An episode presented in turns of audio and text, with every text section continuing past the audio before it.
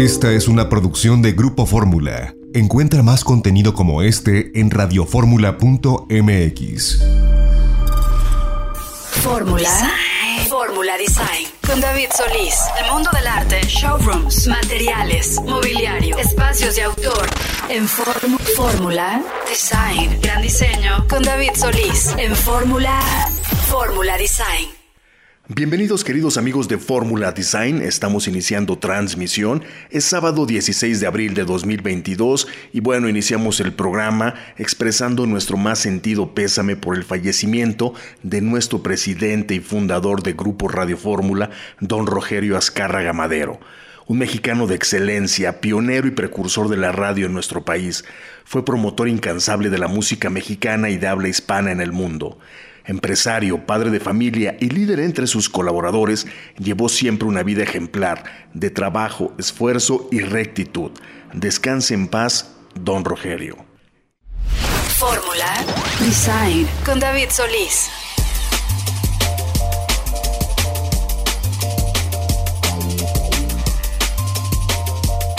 Bueno, vamos a comenzar con las entrevistas que tenemos eh, el día de hoy en el programa de Fórmula Design. Les queremos recordar que tenemos redes sociales y estas son arroba designhunter-mx. Nos pueden encontrar así en Instagram, en Facebook, por supuesto nuestra página de internet que es www.designhunter.mx. Nuestro canal de YouTube nos pueden buscar también y por supuesto nuestra revista de abril ya está en todos los puntos de venta. Les invitamos a que si tienen oportunidad la vayan y la puedan comprar. Y bueno, pues tenemos una entrevista bien interesante porque queremos hablar de arte con Karen Rumbos, que es una artista plástica, también es galerista y tiene un proyecto llamado Art Point, donde también promueve mucho el arte de diferentes artistas. Pero el día de hoy vamos a platicar acerca de ella, vamos a platicar de su trabajo como artista plástica, de sus motivos también, por supuesto, para dedicarse al arte. Es una creadora que se ha inspirado en el mundo animal, sobre todo en especies en peligro de extinción, y con su trabajo trata de concientizar acerca del impacto que está teniendo, que tenemos los seres humanos sobre el planeta.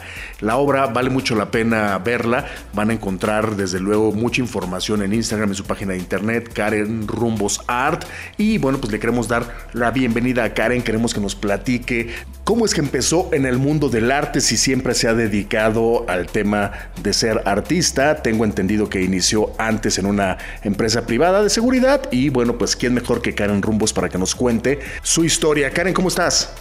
Hola David, pues muchísimas gracias por la invitación. Como siempre es un gusto estar aquí con ustedes. Eh, comienzo en el mundo de la seguridad aquí en México. Eh, fui directora de Relaciones Públicas en una empresa de seguridad que tenía 7.000 empleados, entonces no muy, un mundo muy interesante pero muy complejo, sobre todo en México.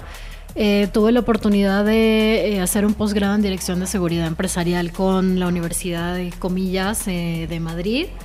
Entonces, pues sí, como muy interesante todo el mundo del arte, pero también muy complejo, viviendo en un país donde suceden tantas cosas constantemente. Entonces, precisamente toda esa situación me tenía como en una expectativa constante o en una búsqueda de alguna forma en encontrar eso que realmente me apasionara y, me hiciera sentir, ¿no? Que, que realmente podía trascender en lo que estaba haciendo. Creo que que es una tarea importante cuando, cuando decides dedicarte a algo, ¿no? Que realmente te llene, te mueva y que sientas que lo que estás haciendo realmente tiene sentido.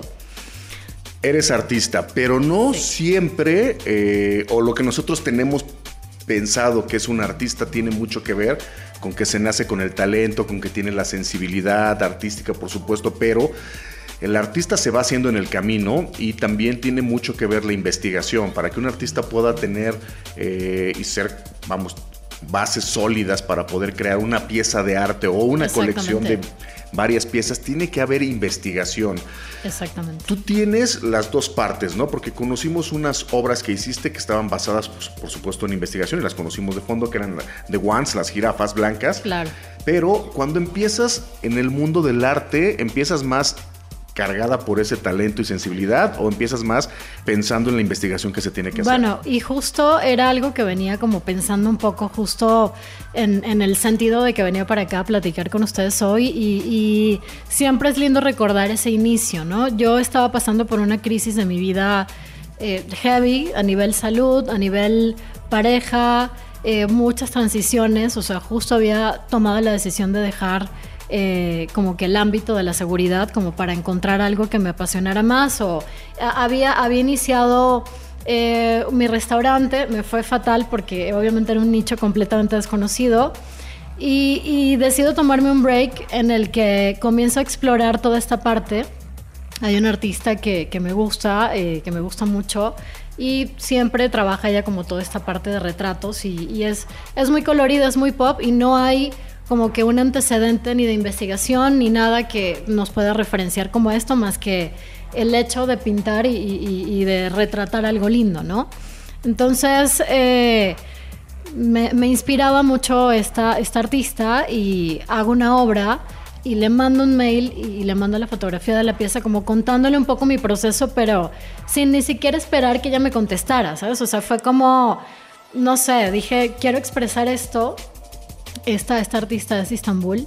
Entonces dije, estamos muy lejos y como que no hay ninguna conexión, ni mucho menos. Y me contestó el mail diciéndome que yo tenía mucho talento y que lo que yo estaba pasando me estaba llevando a un camino que, que definitivamente yo tenía que estar ahí. Entonces yo creo que eso sí fue un parteaguas en, en todo ese proceso que yo estaba viviendo, aunado a que comencé con toda esta parte de retratos también, ¿no? Como mucho color, como ¿Qué me, me transmitía y qué me llevaba el hecho de yo sentarme a pintar horas sin tener ningún tipo de conocimiento? pues me, me, sacaba completa y absolutamente de todo este proceso que yo estaba viviendo. Entonces, esa emoción que me generaba dormirme de repente a las 12 de la noche o levantarme a las 6 de la mañana pensando en esa necesidad que yo tenía de plasmar eh, esa obra que yo estaba desarrollando, nunca lo había vivido absolutamente con nada en la vida. Y ahí fue donde dije, bueno, esto se está convirtiendo en algo más. Eh, afortunadamente comencé como a comercializar las piezas con, con amistades, con gente cercana a mí y, realmente pues sí, ¿sabes? Es como esta energía de cuando alguien te dice, wow, me encanta, es increíble, lo quiero y hazme un cuadro y no sé qué. Entonces, bueno, como que empezó todo muy abstracto, como que sin entender mucho lo que estaba pasando y en ese camino pues comencé a interesarme mucho más en, entender y en aprender cómo funcionaba de alguna forma también el mercado del arte. En ese camino fundé mi proyecto, en ese camino conocí a, Ricardo Reyes, que es mi socio hoy en día, que también ha sido un maestro para mí, y a muchas personas que también me han guiado en, ese proceso, ¿no? Entonces, es, es bellísimo eh, el aprender de grandes maestros, artistas con los que he trabajado y que han sido parte de este camino. Y entonces, pues claro, obviamente vas entendiendo que no es nada más, ah, ok, ya sé pintar o tengo un don o tengo un talento, eh, sino cómo profesionalizas siempre y cómo sobre todo intentas tocar y llegar a más personas con tu arte, con tu trabajo, porque de alguna forma es, es una forma, ¿no? De, de, como ya lo mencioné antes, de, de comunicar, de transmitir, de llevar un mensaje también. Por ejemplo, eh, evidentemente para ser artista tienes que tener talento, tienes que tener esa sensibilidad y buena mano si eres pintor, por ejemplo, ¿no? Yo recuerdo haber visto a Alejandro Santiago pintar, ¿no? Y de la nada hacer una obra, pues sí, una obra maestra, pero prácticamente la hizo con las pinturas que tenía a la mano, con basura, se quitó la camisa, la puso en, un, en un pedazo de escoba y empezó a pintar, ¿no?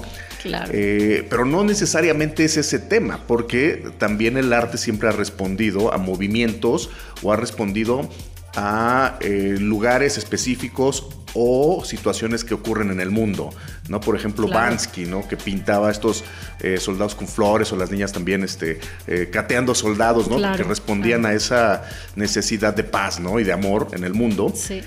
Y el arte no está ajeno a eso, ¿no? Y básicamente el arte siempre va marcándose también por eh, si hay una, un periodo de depresión económica, ¿no? Político, eh, racial, eh, sí. Exacto, ¿no? Ahorita todos sabemos que estamos en un, en un mundo que prácticamente se nos está acabando. ¿Cómo haces tú o por qué tus piezas van respondiendo a este tipo de problemas? De alguna forma también vas adquiriendo, adquiriendo una identidad y, sobre todo cuando decides como artista comenzar a desarrollar una serie, un proyecto que, tiene un mensaje que, transmitirse, eh, pues te explayas. Y en mi caso, desde muy chica, la pasión por los animales, o sea, mi mamá siempre fue como un perrito, un gatito, vamos a recogerlo, vamos a darle un hogar, ¿no? Entonces, toda esa sensibilidad definitivamente viene como en esta parte eh, de educación, ¿no? Porque fue como un tipo de educación, pero también esta sensibilidad, ¿no? Hacia siempre pensar, bueno, ¿qué, qué está pasando, ¿no? O sea, eh, son seres sintientes, son seres vivos, pero son seres que sienten, ¿no? Mucha gente siempre ha pensado que es un animal, o sea, y que no, y que no, que no tiene sentimientos o que no padece ningún tipo de dolor.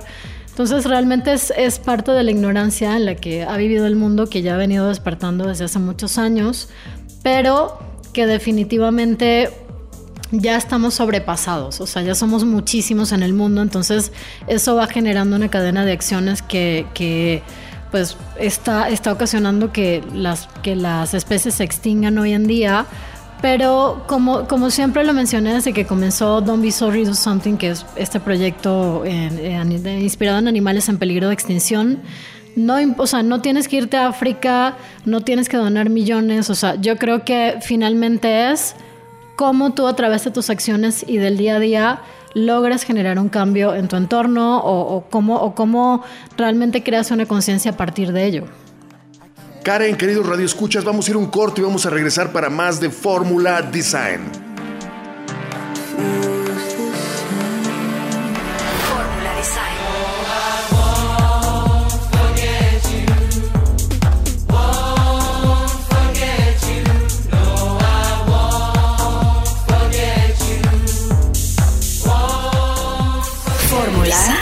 Fórmula Design. Con David Solís.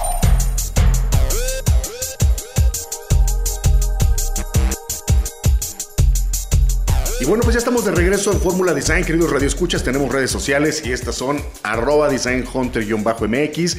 Y estábamos platicando en el bloque pasado con Karen Rumbus, que es artista plástica. Tiene su, eh, su proyecto de Art Point y, eh, y pues pinta muy bonito y hace escultura también muy padre, ¿no?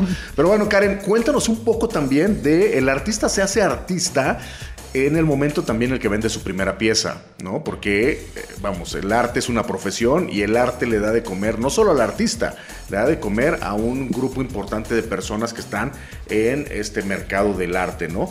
¿Cómo es eh, la venta de tus primeras piezas? Este, ¿Dónde? Porque igual puedes estar haciendo arte y te das cuenta que nadie te compra y pues dices, pues, ¿qué, estoy haciendo? A lo mejor no soy artista, ¿no? No le gusta a nadie. Entonces sí hay un reto, ¿no? El reto de hacer una pieza y después que alguien diga, oye, me encanta. Ah, te encanta, pues, cuesta tanto. Ah, ok, la quiero, ¿no?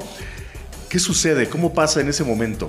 Es, muy complejo esto de lo que vamos a hablar. En mi caso, creo que de alguna forma comencé con obras bastante amables, ¿no? Eh, retrato, siempre va a ser algo atractivo de alguna forma porque siempre van a ser piezas que las puedes acomodar o, van a ser atractivas visualmente, ¿no? No significa que seas artista porque vendes.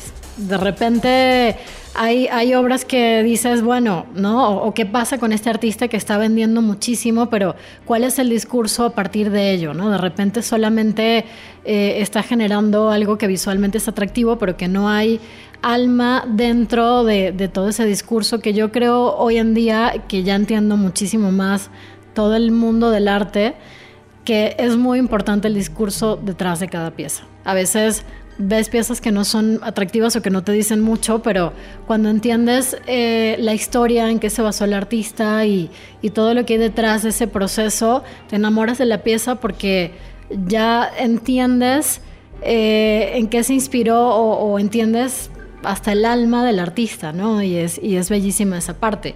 En mi caso particularmente, creo que tuve la fortuna de, de estar rodeada de gente que admiró mi trabajo y que le gustó lo que yo hice y que definitivamente también fue un par de aguas como para impulsarme a decir, bueno, esto funciona, pero también me creó un poco de confusión, porque mi primera obra fue vendida en una cantidad poco usual y no porque estuviera sobrevalorada. Yo dije, bueno, yo creo por los meses que me tardé y por ser una obra de las primeras que de repente me, me generó mucho, mucho tiempo y, diferentes procesos, va a costar esto y que alguien dijera, bueno, el, esposo de una amiga dijera, eh, la quiero y quiero esto otro y era un coleccionista de arte que también, o sea, fue como, veo en ti eh, este talento, este potencial y creo que vas a lograr grandes cosas. Es, muy bonito, o sea, te, te impulsa a decir, ok, estoy yéndome por un buen camino, pero también creo que de alguna forma fue un poco rápido ese proceso y dije, ah, no, yo ya de aquí me voy a, ¿no?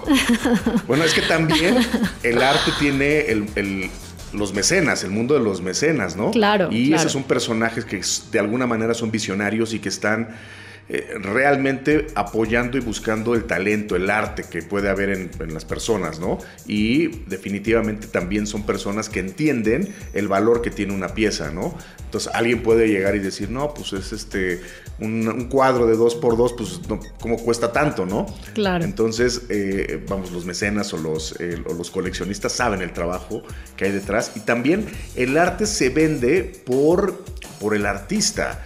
Porque si el artista va a tener constancia, si el artista realmente está comprometido con su, claro. con su oficio, ¿no? Importantísimo. Con su, profesión, pues sabes que va a seguir trabajando 20 años, 30 años o hasta que muera, ¿no? Prácticamente el artista deja pintar cuando se muere, ¿no? Y ahí es donde también es importante invertirle artistas cuando decimos, oye, jóvenes artistas, tú eres una joven artista desde luego, ¿no? Invertir porque seguramente cuando pasen 20 o 30 años, la obra va a costar todavía mucho más de lo que ya cuesta ahora. Claro, sí, pues así es como funciona el mercado del arte, ¿no? Eh, ese compromiso que tienes como artista de mantenerte en una constante productividad, eh, creatividad, creando, que también es un reto bastante complicado.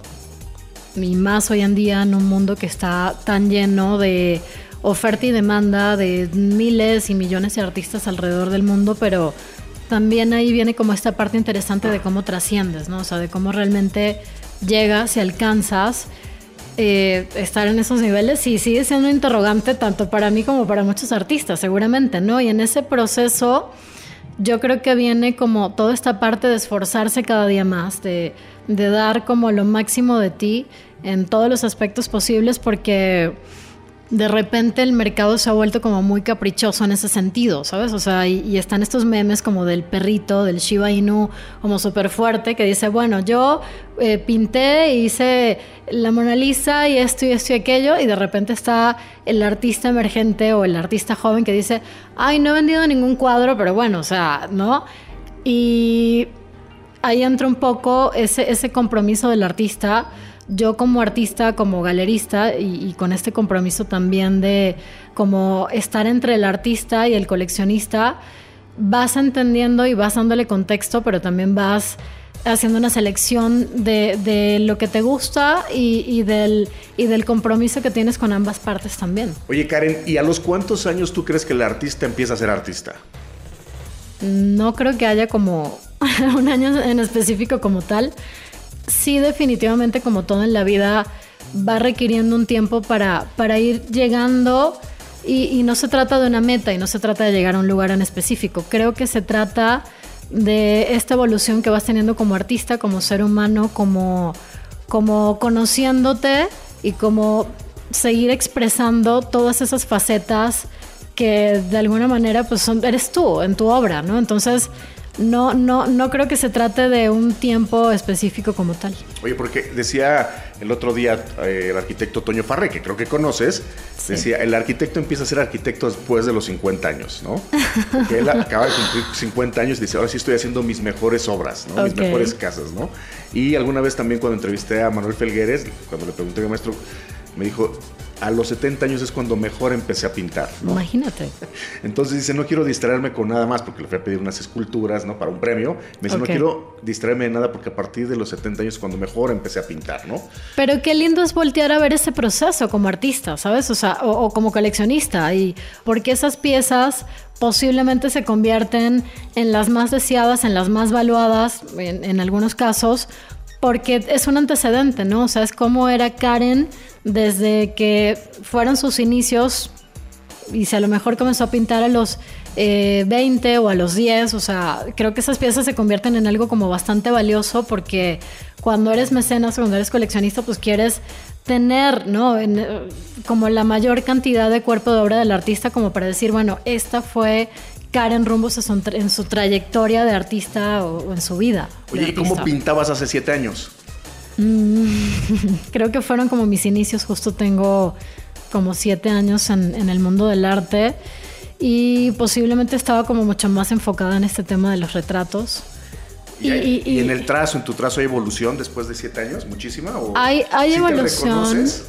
Hay evolución, aunque cambié completamente todo este proceso creativo, ¿no? O sea, mi, como que mis inicios fueron una cosa y definitivamente con el paso de los años fui eh, aterrizándome mucho más y entendiendo un poco el camino que quería recorrer.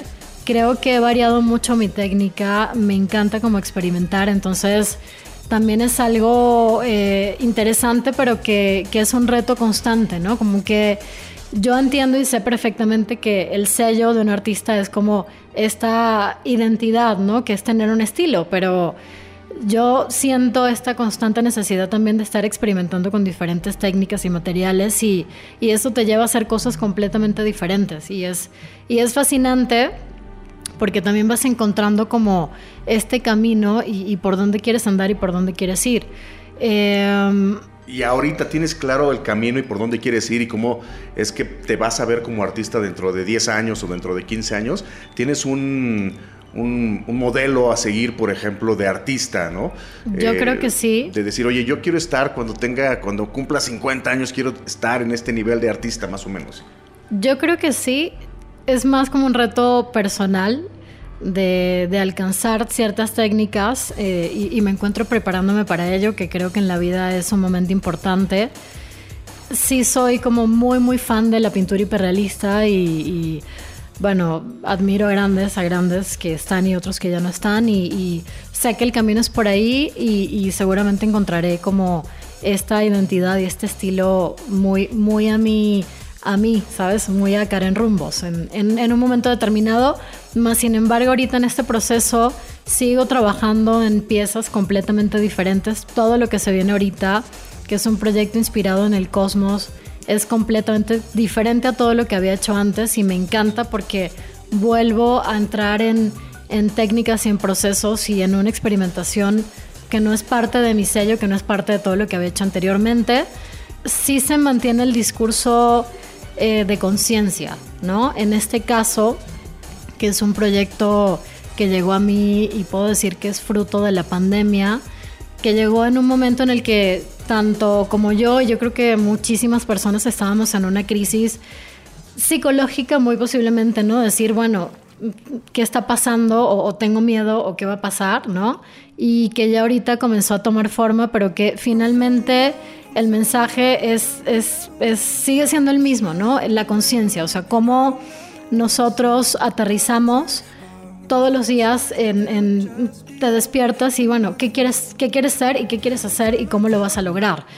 Pero sin dejar por fuera que finalmente vivimos en un mundo que se nos está acabando por, por responsabilidad nuestra y por, por esta falta de humanidad y bueno, ya entrando un poquito más en el proyecto, que, como les decía está inspirado en el cosmos, hago una exploración tanto en lo metafísico como en lo espiritual y de cómo nosotros estamos conectados desde la Tierra con otros planetas. Entonces, el cuerpo de obra eh, está inspirado en el sistema planetario, en el, sistema solar, en diferentes eh, eventos astronómicos que suceden y que sigue siendo como algo muy, muy, muy interesante para todos, pero de alguna forma desconocido. Eh, entonces estoy como muy fascinada con, con, todo este tema que es completamente nuevo, pero que definitivamente sigue siendo el, el mensaje, la conciencia, ¿sabes? O sea, el despertar y cuál va a ser nuestra misión y nuestro camino. Y bueno, se nos terminó el tiempo de este bloque, queridos radioescuchas. Les recordamos que tenemos redes sociales y es arroba designhunter-mx y por supuesto las redes de Karen que son Karen Rumbos Art, así la encuentran en Instagram y por supuesto también en Facebook. Vamos a ir un corto y regresamos con más de Fórmula Design.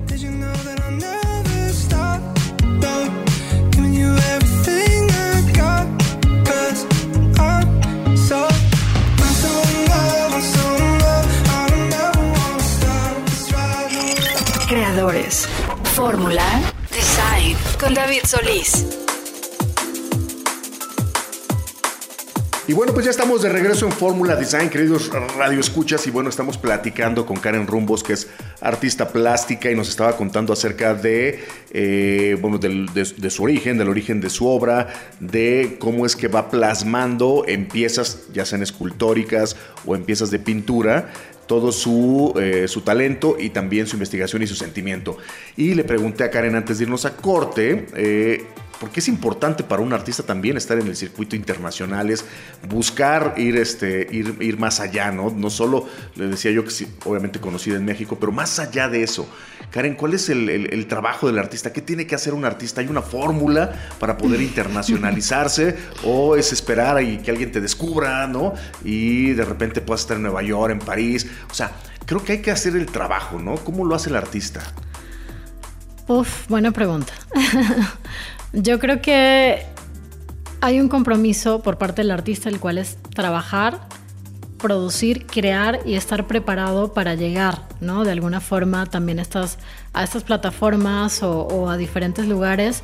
Y definitivamente eh, el mundo del arte ha cambiado, ¿no? Eh, sí, hoy en día el artista de alguna forma también se ha vuelto como un PR, como una persona que tiene que eh, abrir estas relaciones para, para poder catapultarse. Pero es, es, es, muy variable, es muy cambiante esto. Creo que cuando tienes talento ¿no? y realmente te esfuerzas por lo que quieres hacer, llegas o, puede que seas descubierto, pero, pero un poco eso. O sea, el artista hoy en día a través de las redes sociales pues, puede llegar a, a muchísimos lugares. En mi caso particularmente, como lo comentamos ahorita que estábamos fuera del aire, me he enfocado un poco entre ser mamá, ser mamá de perros, gatos eh, y demás, como en seguir trabajando y seguir cultivándome como para estar preparada y dar lo mejor de mí. Te comentaba también hace, hace unos momentos que bueno, estoy eh, preparando un viaje a Europa como para irme a, incursionar en el mundo del arte en, en España, entonces eh, pues sí, es, ir a, Es ir a tocar puertas tocar también, puertas, ¿no? Totalmente, claro. Pues aquí, aquí te las abren, ya no tienes que tocarlas, pero en otras partes del mundo pues hay que ir a tocar las puertas. Así es. ¿Cómo te nutres? Porque también hay que ir a ver este, diferentes movimientos artísticos que están sucediendo en otras partes del mundo, desde luego, ¿no? Completamente. Y Barcelona pues es un lugar que siempre ha tenido mucho arte, eh, mucha fiesta desde luego, pero también mucho arte, ¿no? De hecho, pues aparte de bueno, hay, muchos lugares en Europa, pero aparte de Florencia, creo que Barcelona es un muy buen lugar para involucrarse en el mundo del arte. Suceden muchas cosas ahí, aunque es este, una ciudad eh, más pequeña que Madrid, ¿no? Y, es muy bonito, ¿no? Ver, ver qué está sucediendo y ver de qué va, porque definitivamente eh, hay discursos de todo tipo, ¿no? Entonces ya el, arte no está ligado a decir, ah, la pintura o la escultura, o sea, ya hay... No, la instalación. Este, muchas, sí, claro, ya hay muchas formas de, expresarlo, entonces creo que va a ser un viaje muy interesante y, ya, ya quiero estar allá. Ya quieres, ya quieres estar en, Barcelona. Sí. Oye, y nosotros queremos ver qué, eh, qué haces después de estar en Barcelona, ¿no? Y queremos ver si regresas, a lo mejor ya ni regresas. no, ni digas. Pero bueno, a ver, tu faceta como, como galerista, ¿no? En esta parte.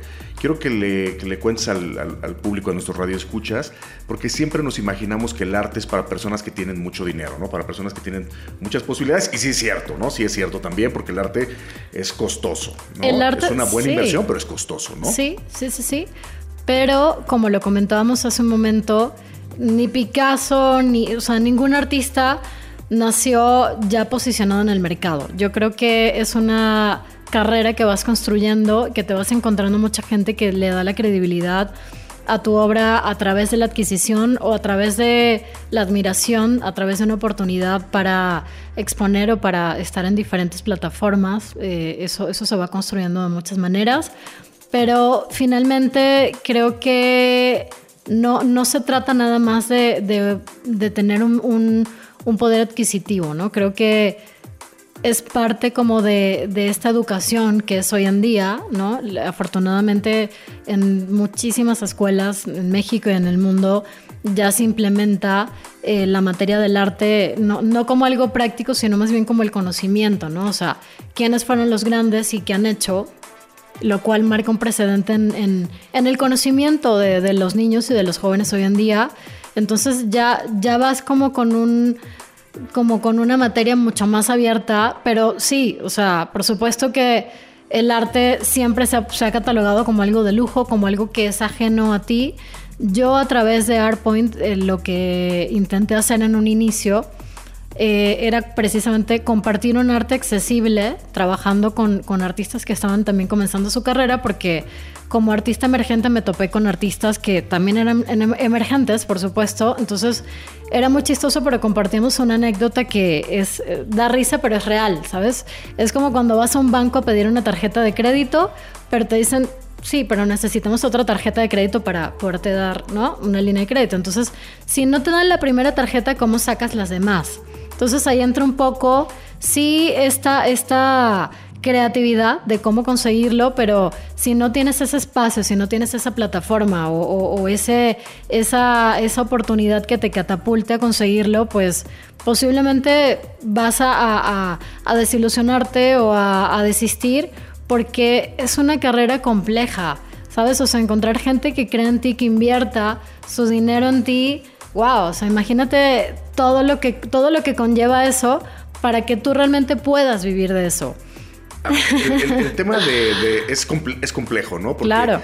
Yo he visto, he tenido amigos que han venido a la casa y de repente le dicen, oye, este cuadro vale 20 mil dólares y dices, mejor me compro un coche. Claro, claro, Entonces, claro. espérame, lo que dices es real es un tema de educación, ¿no? Claro. Y a veces vale la pena empezar comprando. Hay cuadros que puedes encontrar desde 7 mil pesos, 10 mil pesos. Seguramente, claro. ¿No? Pero también así empiezas en el mundo del arte como cuando empiezas a comprarte tu primer coche, ¿no? Te compras, tu primer coche no va a ser un, este, un Mercedes, un Cadillac.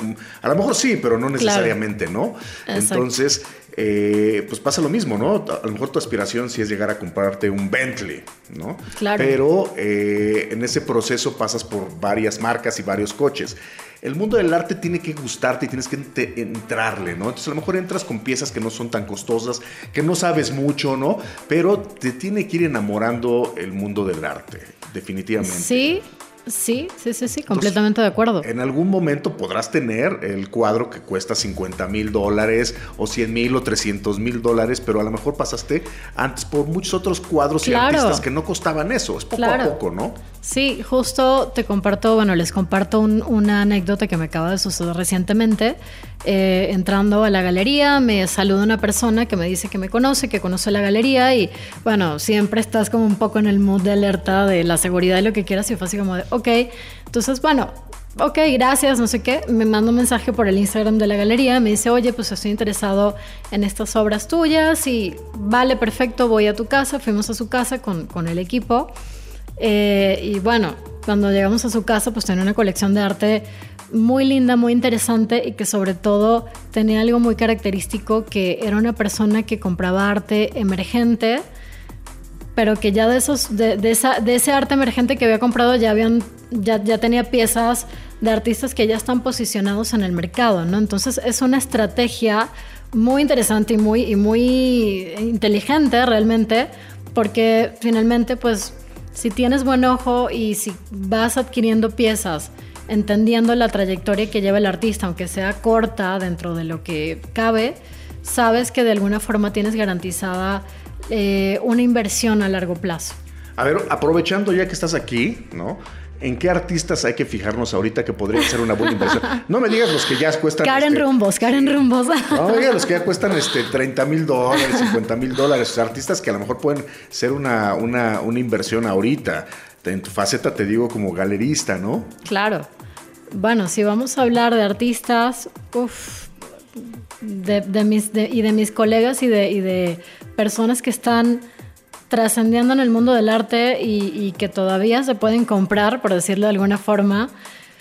Eh, tengo grandes amigos, Omar Torres, que bueno, es un artista mexicano increíble, increíble persona y cómo de alguna forma va traduciendo a través de la fotografía metáforas utilizando objetos, pero contando historias a través de ellos, historias de humanos. Entonces, eh, son piezas que ves y que cuando entiendes el discurso, dices, wow, ¿no? O sea, qué lindo, esto es poético, esto es sublime y que definitivamente dices, ok, esto, esto me gusta, aunque posiblemente en una primera instancia no hubieras entendido el concepto o de qué iba, ¿no? O simplemente ves una imagen y te quedas con eso y no, y, te quedas hasta ahí, ¿no? Y, es un poco la magia de lo que nosotros en, en Artpoint hacemos, ¿no? Si buscamos definitivamente eh, artistas o trabajamos con artistas que, que tengan una, una, una, historia que contar, ¿no? que realmente las piezas tengan una trascendencia en ese sentido y que no se quede en un cuadro bonito porque el arte realmente no tiene que ser bello, no tiene que ser funcional, sino qué es, ¿no? ¿Qué es y qué ves o qué te transmite? Pero tú te puedes quedar con una historia y la historia puede ser realmente otra, entonces, pero finalmente para nosotros como galería sí nos fijamos en eso que es sumamente importante. Karen, pues muchísimas gracias por contarnos un poquito más o mucho de lo que haces y de los proyectos que tienes a futuro, ¿no? Y bueno, pues recordarle a nuestros radioescuchas que pueden este, ver tu obra en Karen Rumbos Art, estás en Instagram, y en Art Point eh, también en Instagram. Art Point Polanco. En Art Point Polanco, y bueno, está abierta ya la galería, ¿no? Ya pueden visitarlos, ¿no? Sí, ya nos cambiamos, ya no estamos en Polanco, pero se sigue llamando en Polanco. Ah, ya. Estamos en La Condesa y es un showroom bajo cita, para nuestras redes sociales se encuentran toda la información. Y bueno, pues se nos terminó el tiempo de este bloque. Vamos a ir un corte y vamos a regresar para la recta final de Fórmula Design.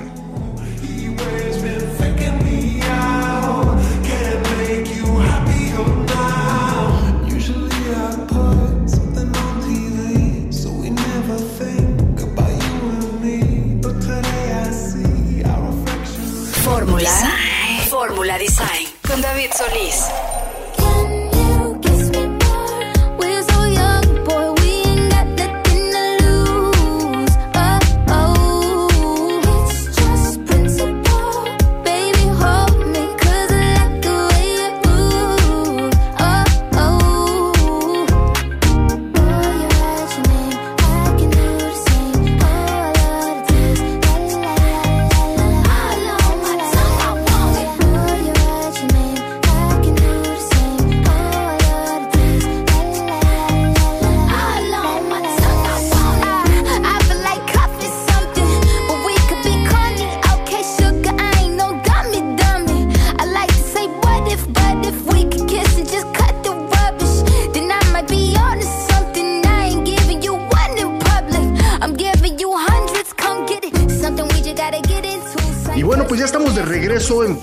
Design y queridos Radio Escuchas, pues tenemos como siempre nuestra participación acerca de recomendaciones con Fernanda Delgadillo y el día de hoy nos tiene una recomendación pues interesante y poco usual.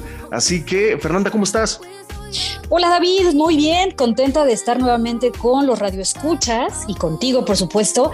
Y bueno, pues para aquellos que no quisieron salir de la Ciudad de México eh, para estas vacaciones, pues siempre un fin de semana divertido para pasarla con la familia, con los amigos, con tu pareja o incluso con tus compañeros de trabajo, pues se agradece. Entonces les quiero dar una recomendación de una actividad que se puso muy de moda hace unos 10 años, y no es que más en Japón, después llegó a Estados Unidos y por supuesto aquí en México, pues hay, es, está esta actividad que se llama se llama cuartos de escape, salas de escape o los famosísimos escape room, como lo quieran llamar o si es que ya lo han escuchado así. Y pues básicamente David consiste en tratar de salir de una habitación, justo de una sala, en unos 60 minutos o un poco más y tienes que estar resolviendo acertijos, precisamente enigmas, rompecabezas, de tal manera que consigas escaparte de ese cuarto que pues prácticamente está, o sea, te dejan encerrado en ese cuarto y tú tienes que buscar la manera de encontrar la llave o la tarjeta de salida siguiendo pistas y también pues siguiendo tu intuición. Oye, está interesante, pero a ver, hay que meternos al detalle porque da un poquito también de, ansiedad o de medio nada más de, miedo, nada más de escucharlo, ¿eh? O sea, te quedas adentro de un cuarto y es temático, ¿no? Exactamente. Eh, hicieron en algún momento, eh, temas muy misteriosas, pero de pronto empezaron a hacer también cuartos con eh, temática de terror y después ya se amplió esto de tal manera que ya hay de ciencia ficción y también estos cuartos están ambientados eh, de algún, con algunos eh, títulos de películas o series de, televisión.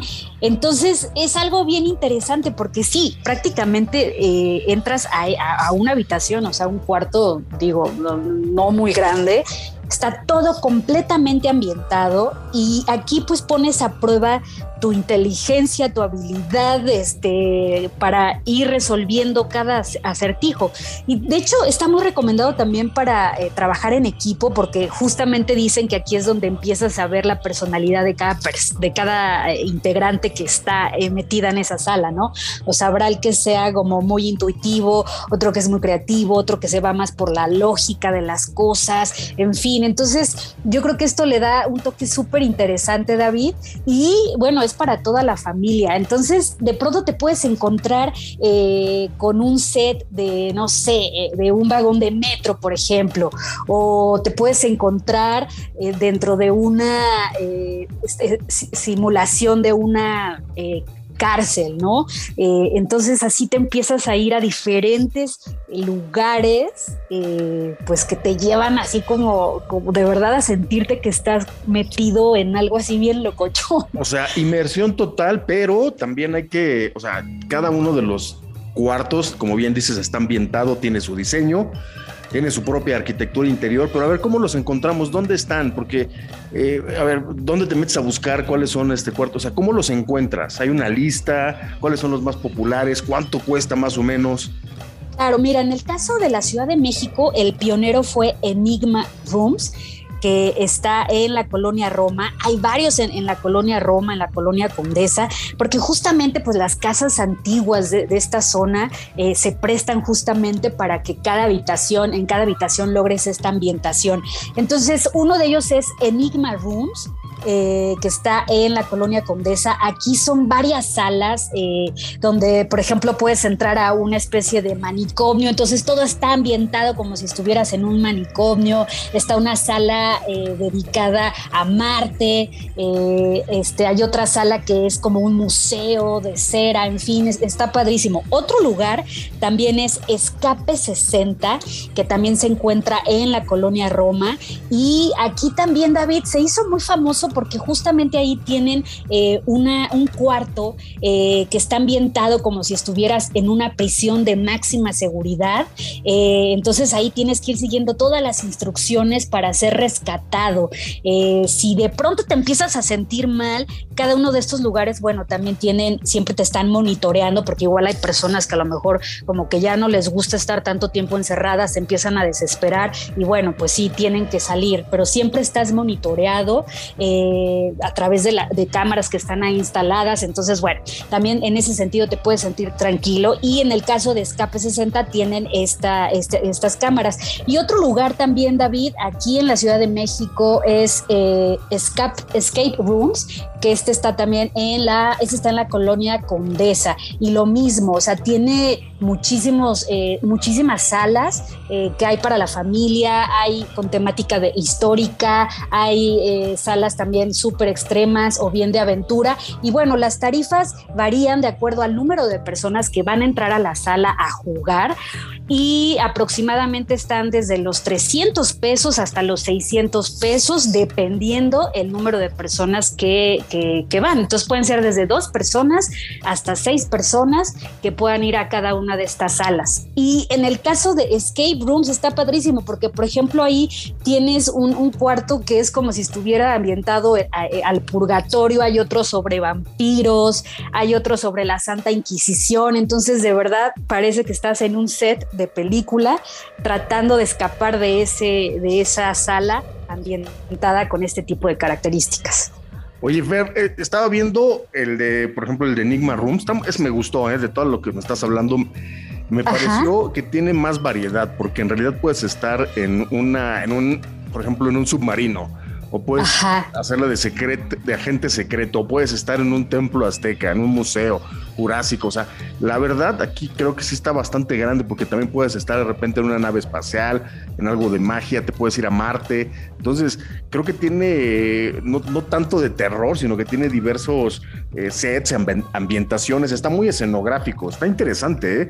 Habrá que ir porque además dicen que no puedes estar, o sea, no, vamos, la actividad dura cuando mucho una hora, ¿no? Entonces tampoco es como que eh, te puedas llegar a desesperar, sino que está perfectamente bien planeado para pasarte la vida y no jugar un rato, ¿no? Entonces es como, eh, o sea, veo, estoy viendo en serio las imágenes y sí se aplicaron para hacer todo el tema de, del diseño, ¿eh? O sea, sí te transportan a otra época, ¿eh?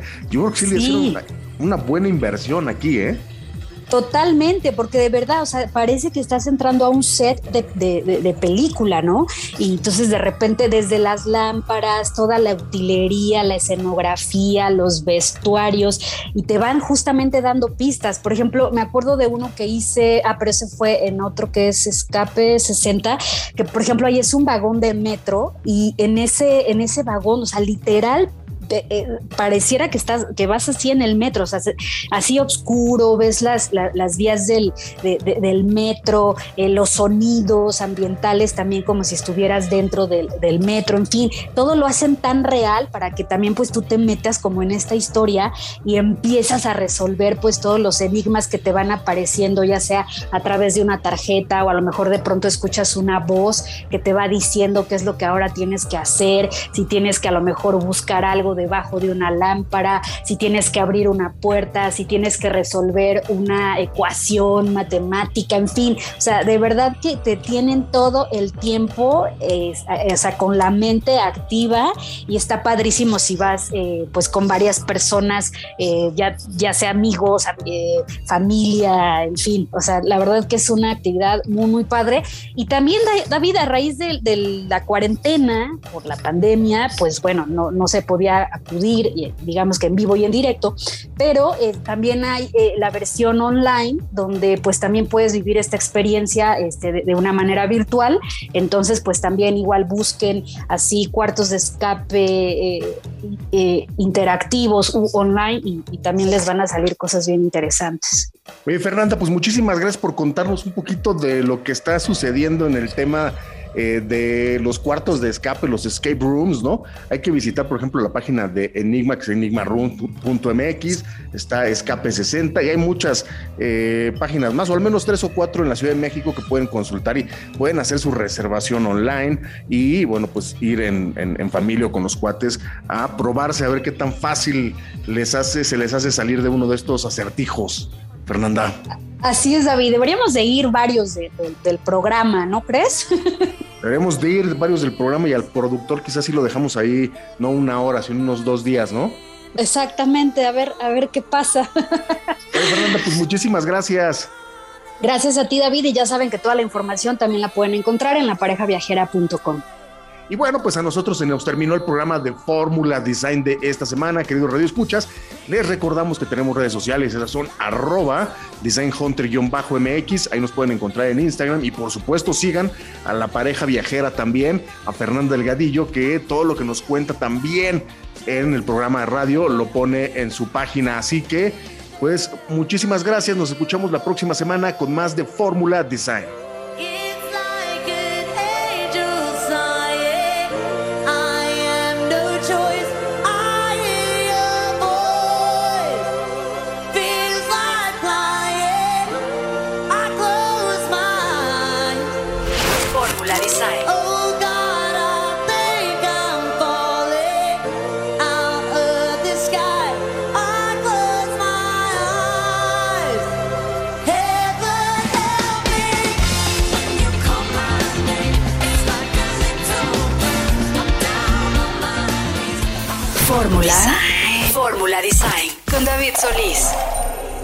Esta fue una producción de Grupo Fórmula. Encuentra más contenido como este en radioformula.mx.